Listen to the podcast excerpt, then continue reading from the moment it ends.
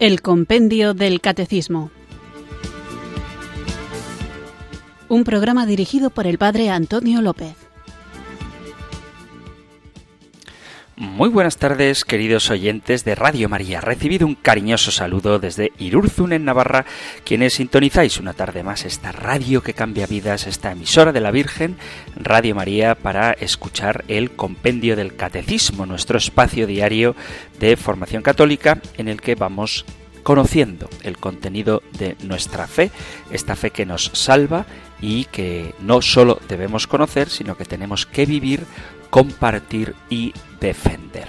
Siguiendo con nuestra serie a propósito de la liturgia y algunos aspectos concretos de esta, hoy me gustaría iniciar el programa, antes de ir a la pregunta que corresponde, con el cáliz, hablando un poco del cáliz, el cáliz sacerdotal. Y esto lo hago, hablar del cáliz, porque en más de una ocasión he escuchado decir a la gente no cercana a la iglesia que nosotros utilizamos cálices de oro o plata cuando en realidad Jesús seguramente utilizó un cáliz de madera, cosa que no tiene ningún sentido por más que él fuera carpintero, porque yo conozco muchos carpinteros que utilizan vasos de cristal, no de madera. Y a propósito de esto, sin entrar ahora en la historia del Santo Grial y todo el mito o la fantasía que gira en torno a él, me gustaría hablar del cáliz de la misa, el cáliz sacerdotal, el recipiente que acoge la sangre de Cristo durante la misa y que es símbolo de la comunión entre Dios y los hombres, de la salvación encarnada en Jesús. El sacerdote utiliza el cáliz como recipiente sagrado para contener el vino que se convierte en la sangre de Cristo durante la celebración de la Eucaristía. Simboliza, no imita, simboliza el cáliz utilizado por Jesús durante la última cena, que entonces era un vaso común. De hecho, la palabra latina calix significa vidrio, taza, copa, un objeto que todos usamos en nuestro hogar. Y precisamente las casas privadas fueron los primeros lugares de culto para los cristianos, por lo que es natural que ellos usaran un vaso normal para consagrar el vino en la liturgia. El cáliz, por lo tanto, el símbolo de la comunión entre Dios y los hombres, de la antigua alianza del Antiguo Testamento que se renueva y adquiere un significado completamente nuevo con el sacrificio de Jesús. Su sangre, ofrecida por la expiación de todos los pecados, por un lado, se convierte en un símbolo de la obediencia filial de Jesús mismo y por otro, en el medio para la salvación de todos los hombres. Con el pan y el vino consagrados en cada misa, ese único sacrificio de Jesucristo se renueva, así como se renueva la comunión que vio a los apóstoles comer y beber en la última cena, convirtiéndose en una parte integral de ese inmenso misterio. Por lo tanto, es natural que el cáliz de la comunión deba su importancia sobre todo a aquello que está destinado a contener el vino que se convierte en sangre, pero también tiene su propio valor simbólico porque nos recuerda la copa utilizada por Jesús en la última cena, el santo grial protagonista, como decía, de muchas leyendas e historias maravillosas transmitidas a través de los siglos. Y lo mismo se puede aplicar a las demás piezas que se utilizan para la Santa Misa. Junto al cáliz de la comunión está el copón, una especie de cáliz que se utiliza para las hostias, aunque también puede tener otras formas, como, un cuenco, por ejemplo, que debe contener las partículas consagradas. Las vinajeras, que generalmente son de vidrio, aunque a veces también son de metal, y que contienen el agua y el vino antes de ser vertidos en la copa, en el cáliz. También tenemos la patena, que es ese platillo en el que el sacerdote coloca la hostia más grande durante la consagración. Y luego hay otros elementos de tela igualmente importantes para la ceremonia, como el corporal, es decir, el paño o el lienzo cuadrado extendido en el altar para recibir el cuerpo de Cristo, la palia, que no siempre se usa, palia también se llama hijuela, que cubre el cáliz y que consiste en un cuadrado de tela almidonada, de tela rígida, que se suele colocar encima del cáliz, el purificador, que es otro paño que se utiliza para limpiar, para purificar el cáliz después de la comunión, el cáliz y también la patena. Originariamente la Iglesia utilizó como cáliz copas de uso común y por lo tanto de vidrio, pero pronto comenzó a crear cálices estrictamente hechos para la misa y decorados con símbolos cristianos y sobre todo para usar materiales preciosos que nos evocan la liturgia del cielo, es decir, que no se trata de imitar lo que utilizó Jesús, sino de expresar la sobrenaturalidad de lo que estamos siendo testigos y por eso se usan materiales preciosos. Hoy en día las normas litúrgicas imponen que al menos la parte interior de la copa del cáliz esté hecha de oro o plata o por lo menos que sea dorada internamente. Y esto es porque está destinado a entrar en contacto con la sangre del Cordero o con el cuerpo de Cristo. Para la copa del cáliz está prohibido utilizar un material no noble que pueda arruinarse o romperse fácilmente o que tenga poros.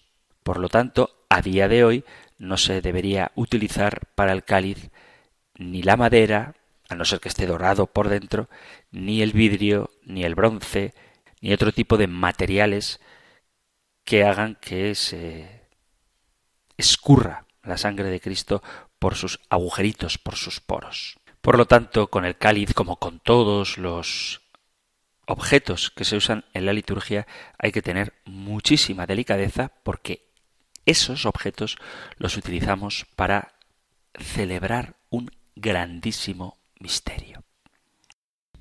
Por lo tanto, cuidado con esa tendencia espiritual, digamos, de querer ser lo más pobres posibles en la liturgia, porque eso lo que hace es desdibujar la solemnidad de lo que estamos celebrando, que, lo veremos en el programa de hoy, trata de imitar no lo que Jesús hizo históricamente en la tierra, sino la liturgia que constantemente se está celebrando en el cielo y como somos personas sensibles, de eso hemos hablado mucho cuando nos referíamos a los sacramentos, es importante que adaptemos nuestra sensibilidad a ese gran misterio. Y por eso, vuelvo a repetir, se utilizan ornamentos tan bonitos, tan solemnes, dorados y de materiales nobles. No porque creamos que Jesús utilizó eso en el cenáculo, sino porque es la forma sensible que tenemos de expresar la grandeza de lo que ocurre en el cielo. Y eso es la liturgia. El único que nos puede enseñar a entender todo esto y sobre todo que nos puede hacer vivirlo es el Espíritu Santo. Así que vamos a comenzar nuestro programa invocándolo con fe. Ven Espíritu, ven Espíritu, ven Espíritu.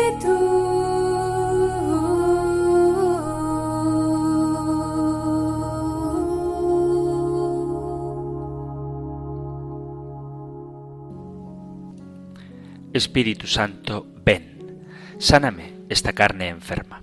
Purifica los deseos, ilumina mi ceguera, rectifica mis desvíos, infunde amor en mis venas, toma mi vida cansada, úneme a tu santa iglesia.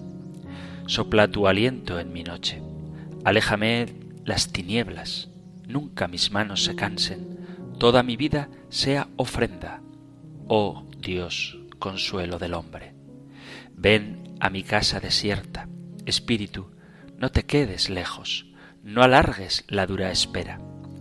Alienta esta fe dormida, levanta mi pobre tienda, envía tus siete dones, llueva tu amor en mi tierra, unge de nuevo mi frente, y te prometo llegar a donde tu soplo quiera.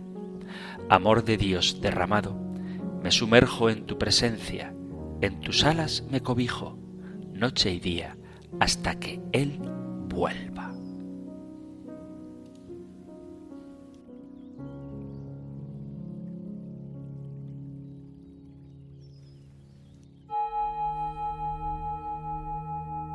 Ven Espíritu, ven Espíritu, ven Espíritu.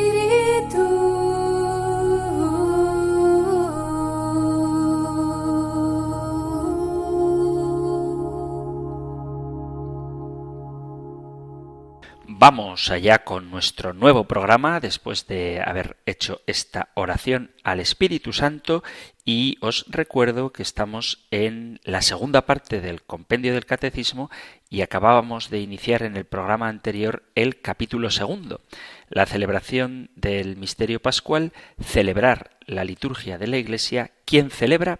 Veíamos que quien actúa en la liturgia es el Cristo total, cabeza y cuerpo, y el vínculo indisoluble que existe entre Cristo, la cabeza, y su iglesia, que es su cuerpo. Y, por tanto, es Cristo, sumo sacerdote, el que celebra la liturgia con su cuerpo, que es la iglesia. Y cuando hablamos de iglesia nos referimos a la iglesia toda entera, la iglesia del cielo y la iglesia de la tierra. Y por eso Unida a esta pregunta viene la siguiente, que vamos a escuchar ahora y que encontráis en el Catecismo Mayor en los puntos 1138 y 1139. Nosotros escuchamos ahora la pregunta 234 del compendio del Catecismo. Número 234. ¿Quién celebra la liturgia del cielo? La liturgia del cielo la celebran los ángeles, los santos de la antigua y de la nueva alianza, en particular la Madre de Dios, los apóstoles, los mártires y una muchedumbre inmensa que nadie podría contar de toda nación, razas, pueblos y lenguas. Cuando celebramos en los sacramentos el misterio de la salvación, participamos de esta liturgia eterna.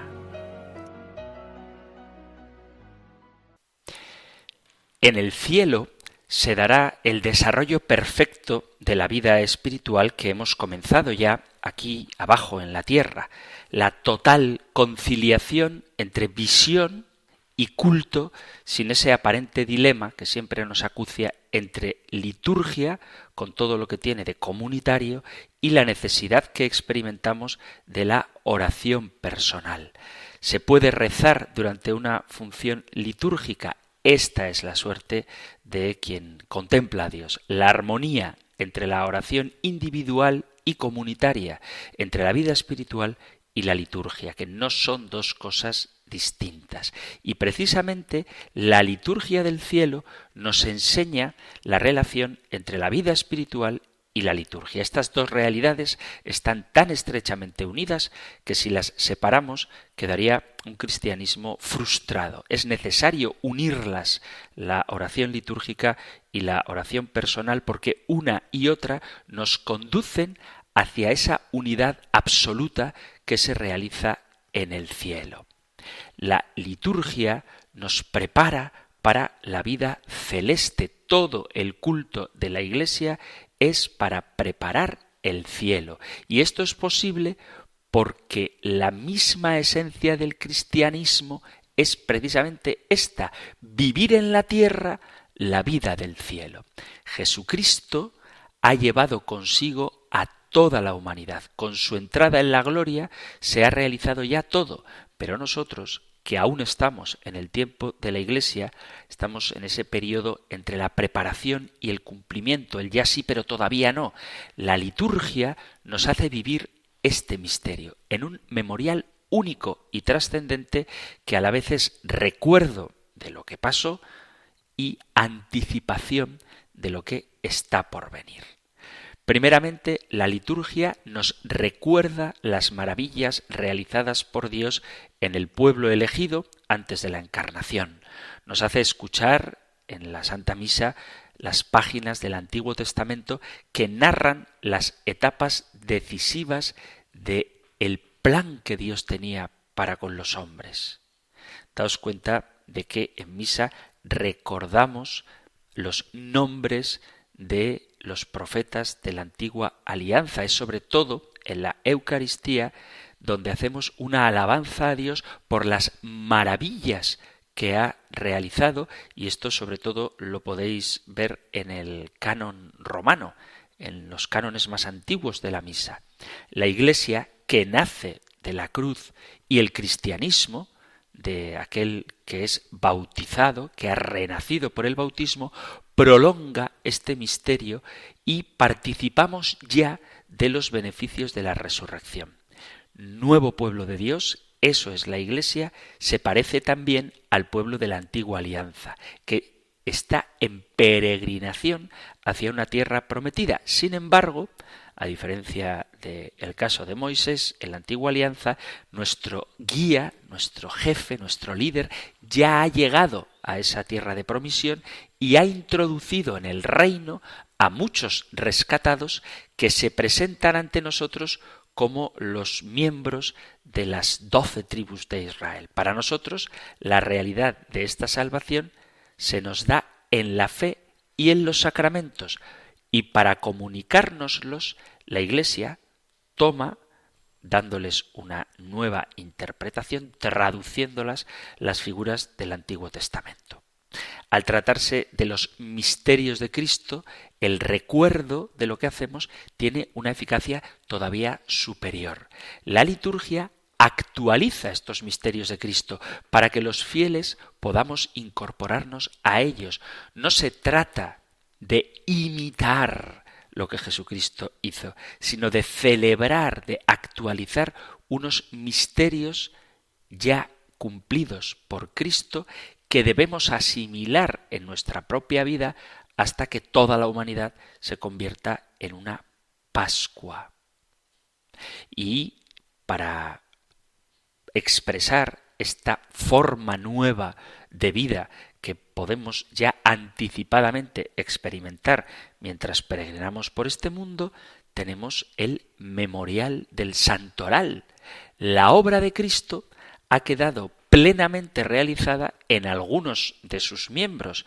Cita el compendio del catecismo de manera particular a Santa María, la Madre de Dios, los apóstoles, los mártires y este texto del Apocalipsis capítulo 7, una muchedumbre inmensa que nadie podría contar de toda nación, raza, pueblo y lengua.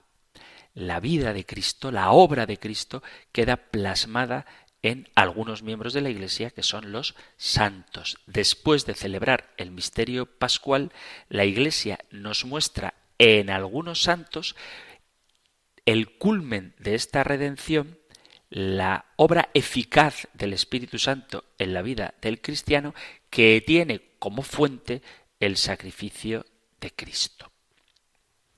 Este recuerdo del pasado que nos ofrece la liturgia no tiene como fin únicamente mantener despierta nuestra memoria a propósito de lo que Dios ha hecho, sino sobre todo de una renovación continua de esas realidades que evocamos y una aplicación a los cristianos que están celebrando el culto de eso que estamos haciendo presente. Es un encaminarnos hacia la plenitud del más allá. El realismo del culto cristiano está asociado a una pedagogía para que podamos entender cómo Dios nos salva en nuestras propias necesidades, en nuestro propio contexto y en nuestras propias limitaciones. De ahí que hay un carácter histórico de nuestra vida espiritual y del modo de celebrarla en la liturgia. Del mismo modo que Jesucristo ha realizado su misterio, que es su retorno al Padre a través de las etapas sucesivas de su vida, también hay un aspecto de movimiento en la realización de estos misterios litúrgicos. Basta con recordar el bautismo o la Eucaristía. El bautismo supone una preparación simbolizada por la salida de Egipto preludio de la entrada en la tierra prometida, preludio realizado también por Cristo en su muerte y resurrección. Pero este paso no estará completo hasta que estemos plenamente muertos a nosotros mismos en la gloria del reino. Igualmente, la Eucaristía es el memorial de la cena y de la pasión del Señor hasta que Él venga.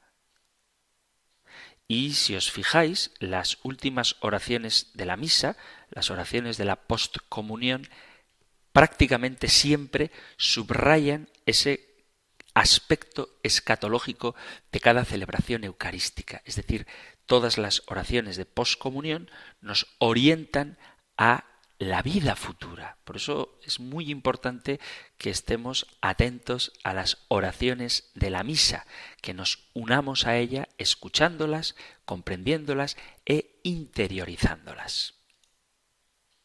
Toda la liturgia debe conducirnos, en último término, a la realización del plan de Dios, que es la única historia de salvación que abarca el Antiguo Testamento, la vida de Cristo y el tiempo de la Iglesia. En el seno de esta historia del Antiguo Testamento, la vida de Cristo y la vida de la Iglesia, cada cristiano debe realizar una comunicación de esta salvación. Pero esta comunicación no se puede hacer más que con signos y símbolos. Debemos utilizarlos para ir constantemente de la apariencia a la realidad. Y aquí es donde debemos aplicar lo que hemos dicho acerca de la relación entre la liturgia y la vida espiritual. ¿Cómo se concilia la esencia de la interioridad del misterio individual con la expresión sensible y colectiva de un pueblo que se sabe redimido? Este es el papel que juegan los símbolos, los signos materiales en una vida según el Espíritu. La actuación de la Iglesia. La liturgia lejos de separarnos del mundo, asume lo material para que esto sea transformado por Cristo y arrancado de los poderes del maligno, asociando las cosas creadas a la redención y comunicando a través de ellas la gracia.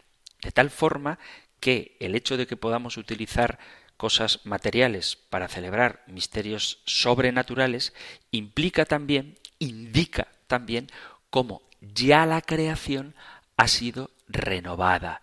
Por eso utilizamos cosas materiales como el aceite, el agua, el pan y el vino para los sacramentos, para expresar que todo lo creado está al servicio, ya aquí, ahora, al servicio del reino de Dios, al servicio de la gracia.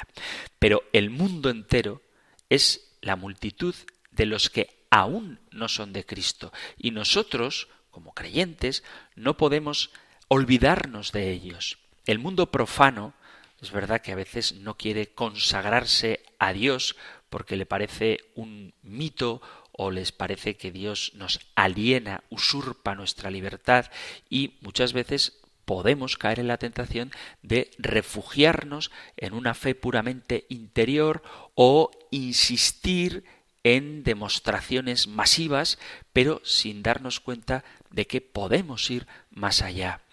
Tenemos que valorar los signos como lo que son, captando su verdadero significado y haciendo que orienten la mirada hacia la verdad que significan, que es el cielo. Lo que celebramos visible Mm, comunitariamente nos indica aquello invisible y nos asocia a la comunidad de quien está en el cielo. La liturgia no solamente nos prepara para el cielo, sino que hace que haya una comunión une a los cristianos de la tierra con los del cielo y con el culto que le tributan a Dios. Así como hay un único sumo sacerdote, solo hay una única asamblea de oración que agrupa la iglesia de aquí abajo y la iglesia del cielo. En Cristo, lo humano y lo divino, el cielo y la tierra, se unen no en dos liturgias distintas, sino que se identifican en la misma celebración, en la misma alabanza a Dios. Jesucristo, que como dice la carta a los Hebreos, ha entrado ya en el santuario, carta a los Hebreos capítulo 9, versículo 12, tributa al Padre el culto perfecto. La liturgia es la imagen y la participación de ese culto. Pero precisamente porque Cristo está glorificado, trasciende las limitaciones del espacio y del tiempo y puede hacerse presente, sobre todo cuando los fieles nos reunimos en su nombre. De tal manera que la iglesia militante, la iglesia peregrinante, está estrechamente unida a la del cielo porque ambas, el cielo y la tierra, están siempre dando culto a Dios.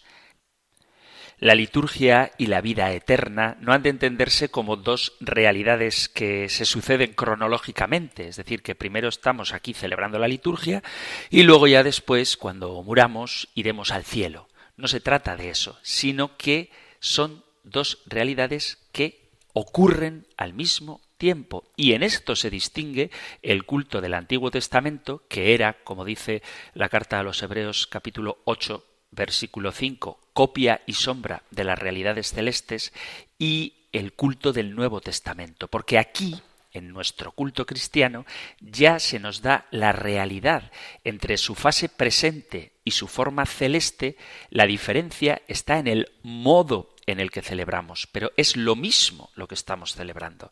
Hay identidad entre lo que poseemos ahora y lo que poseeremos de forma luminosa y definitiva en el cielo. La Iglesia pone mucho cuidado en relacionar siempre su liturgia con la del cielo. Basta que estemos atentos, insisto una vez más, al canon de la misa para demostrarlo. Acordaos de que en el prefacio antes del santo, se pide a Dios que nuestras voces se asocien al culto solemne de los ángeles, unidos a los coros angélicos, a los ángeles, a los santos, a los arcángeles. A veces se menciona a las virtudes, a las potestades del cielo, justo antes de cantar el santo. Y es porque nos unimos a ellos, iglesia militante y triunfante, estamos asociados en la misma litúrgica. Pedimos que nuestra ofrenda pase al santuario celeste. Esta unión entre las dos liturgias, la del cielo y de la tierra, queda perfectamente sellada cuando recibimos el cuerpo y la sangre de este Señor Jesucristo, a quien todos contemplan y adoran en el cielo. Es verdad que hay grandes diferencias en el modo como se realiza esta comunión en una parte y en la otra. En el cielo, Dios está todo en todos y se comunica directamente sin necesidad de signos y todos los que le reciben no pueden más que comulgar entre ellos porque viven en Dios. Aquí una vez recibido el Señor bajo las especies eucarísticas, debemos entregarnos también los unos a los otros, debemos ayudarnos a comulgar con Él, comulgando juntos y rezando unidos. Este aspecto comunitario es esencial en las dos fases de esta ciudad de Dios. Todos nuestros esfuerzos de apostolado tienen un único fin, conducir a nuestros hermanos y llegar nosotros mismos a alabar a Dios un día en medio de esta ingente multitud que permanece ante el Cordero y vuelvo a recordaros la cita del capítulo 7 del Apocalipsis. Pero así como en el cielo todos están unidos porque ven a Dios tal y como Él es, sin necesidad de sol ni de ninguna otra luz, porque el mismo Cordero es quien resplandece en ellos, esa comunión en Dios que se da en el cielo, se anticipa, se hace presente también en la tierra cuando participamos del Cordero, de la comunión del cuerpo de Cristo. Y por eso nuestra actividad, nuestro apostolado, va orientada a hacer también fuera de la misa lo que en la misa estamos realizando, que es lo que ocurre constantemente en el cielo. No hay unión entre las dos liturgias, no hay unión, hay unidad.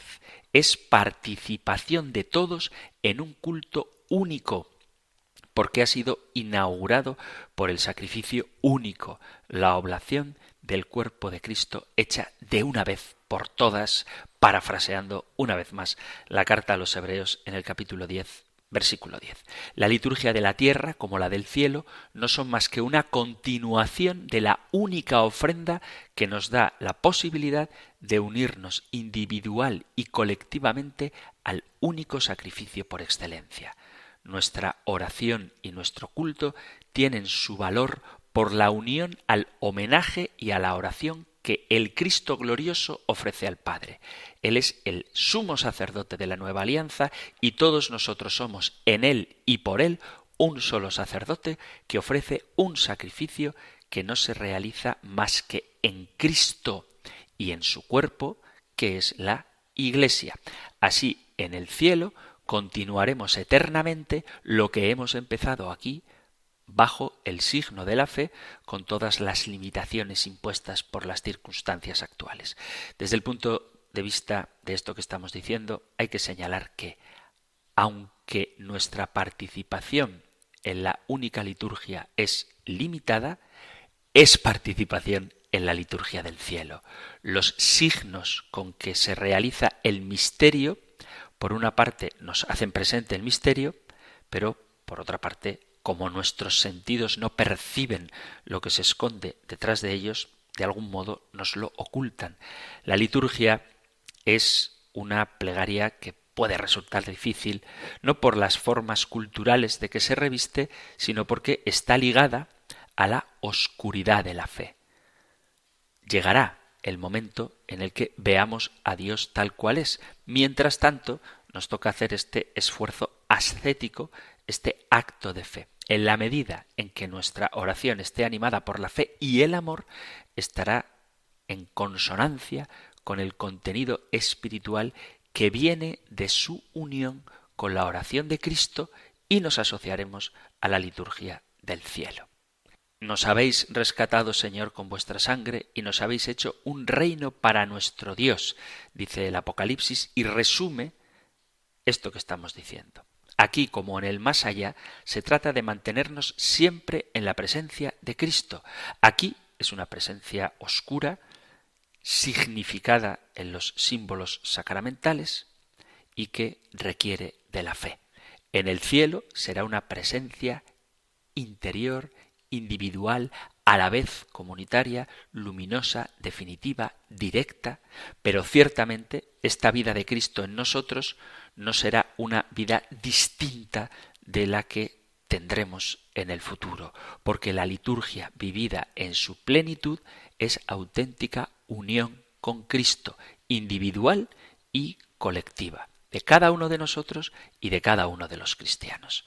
Esta vida espiritual de la liturgia no puede estar desligada de toda la humanidad porque Dios quiere la salvación de todos. La distinción entre la Iglesia y el mundo no es una distinción, una separación total, sino que se trata de que toda la comunidad eucarística tienda hacia el conjunto de la comunidad humana, tiende a abrirse a todo el mundo porque la Eucaristía es la fuente de la vida. Si en la liturgia se da una síntesis de todos los elementos de la vida espiritual, culto, ascesis, oración íntima, oración comunitaria y espíritu misionero, es porque en ella el cristiano encuentra a aquel que ha realizado esta unión entre todas las fases de la salvación. Jesucristo ayer, Jesucristo hoy, Jesucristo siempre.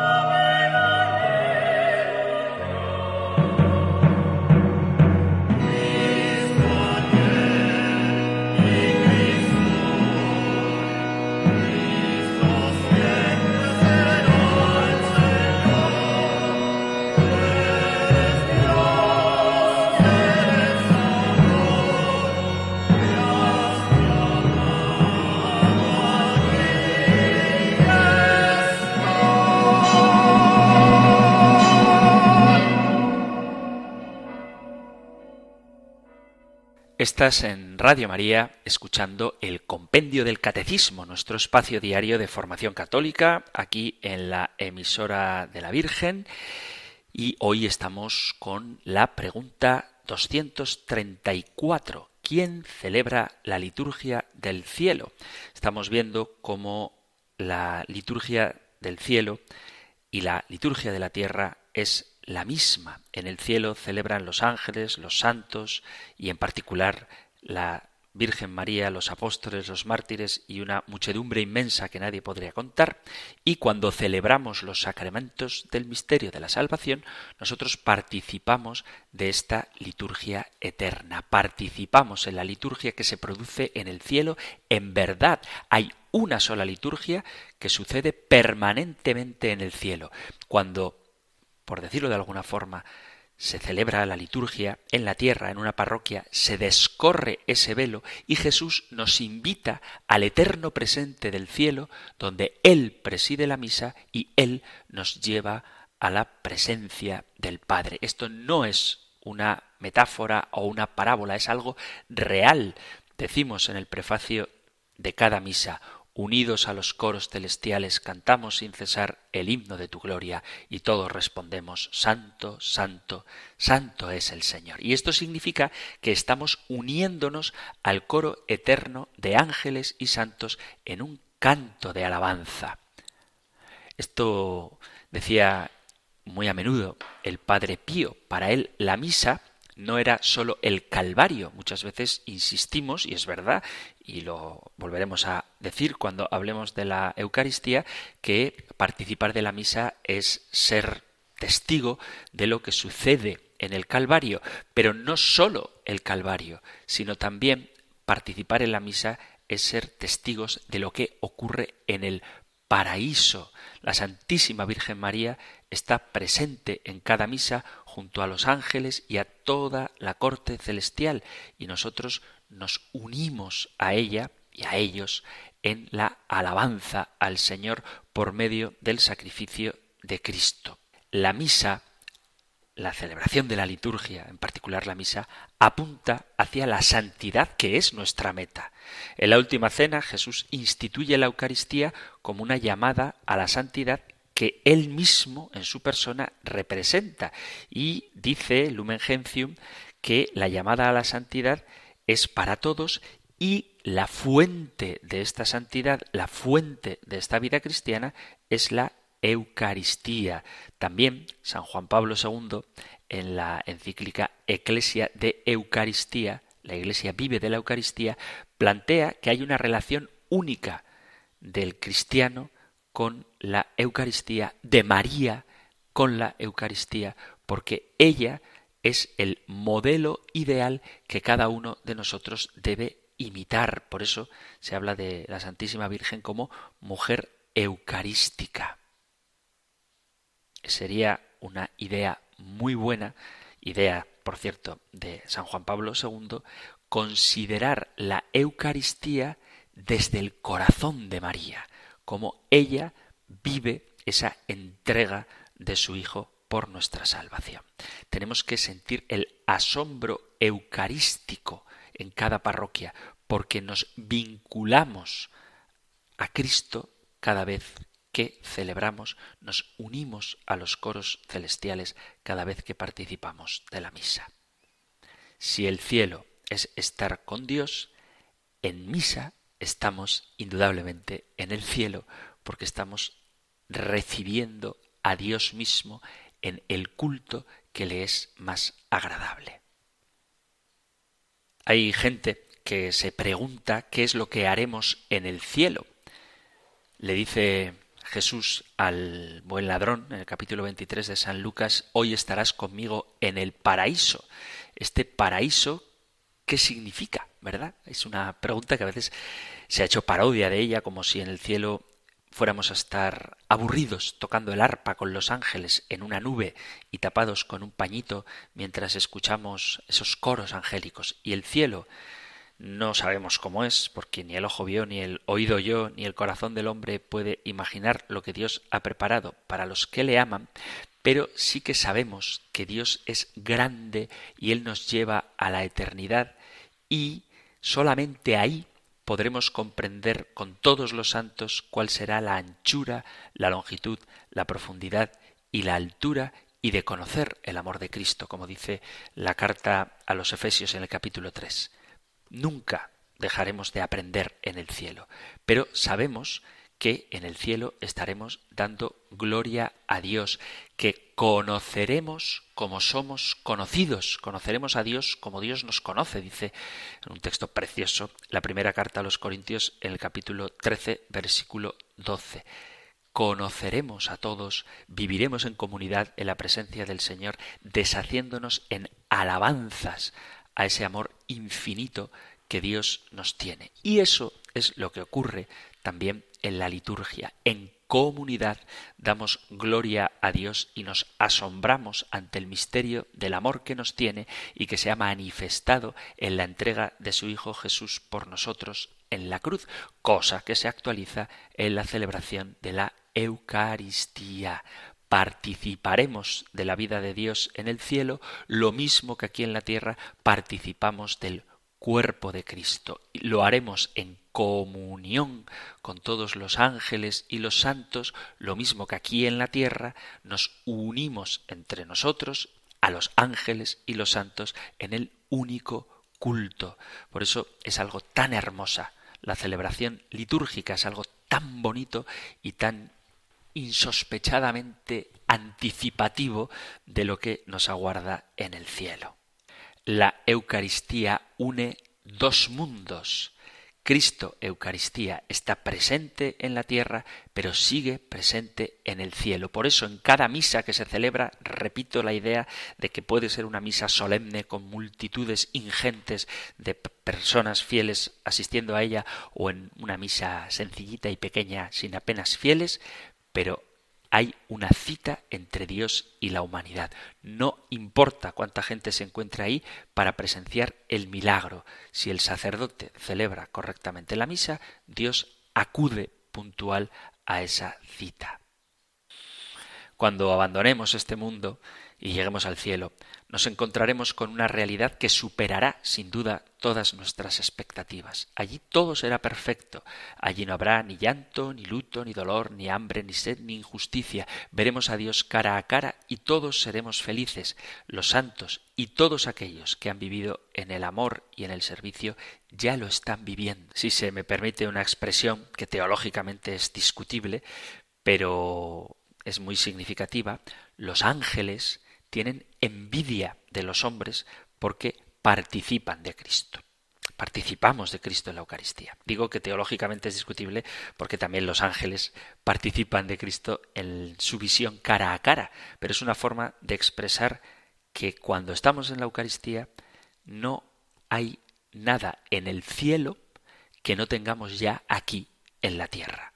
Salvo que en el cielo se contempla cara a cara, y aquí en la tierra lo observamos por fe y a través de los signos sacramentales. Pero la realidad de lo que se celebra aquí en la tierra es la misma de lo que se celebra allí en el cielo.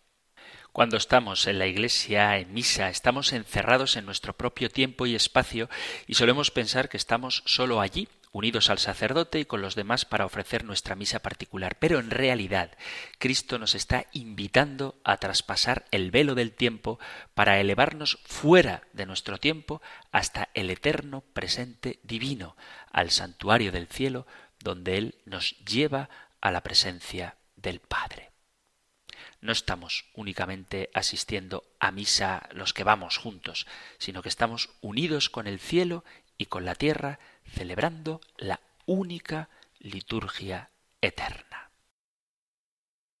Uno de los textos litúrgicos más bonitos, en mi modesta opinión, y que a mí me apasiona cantar, es el pregón pascual de la gran solemne noche en que Cristo triunfa definitivamente de la muerte y dice un trocito de este pregón pascual.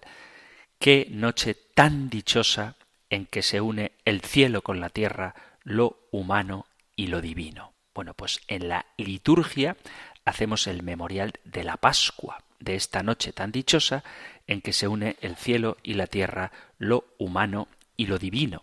y si el que actúa en la liturgia es el Cristo total, en la liturgia del cielo participan aquellos miembros de Cristo que ya gozan de la visión de Dios, unidos a nosotros, que aguardamos su manifestación gloriosa, pero que gozamos ya de los beneficios de esta redención.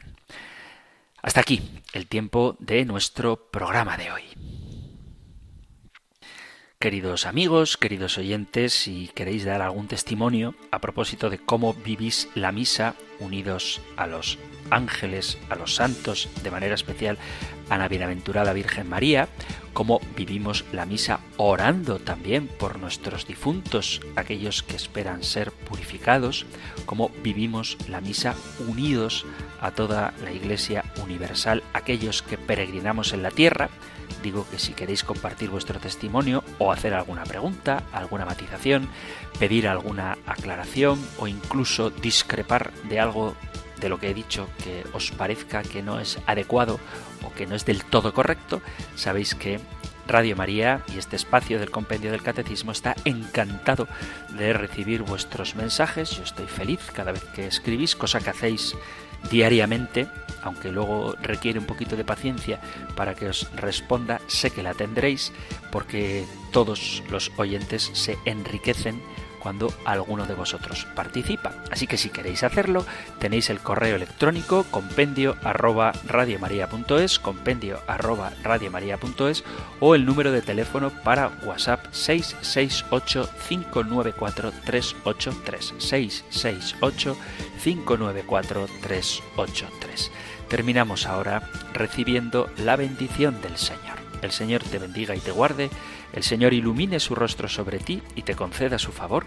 El Señor te muestre su rostro y te conceda la paz. Muchísimas gracias por estar ahí, gracias por escuchar el compendio del catecismo y si queréis volveremos a encontrarnos en un próximo programa. Un fuerte abrazo.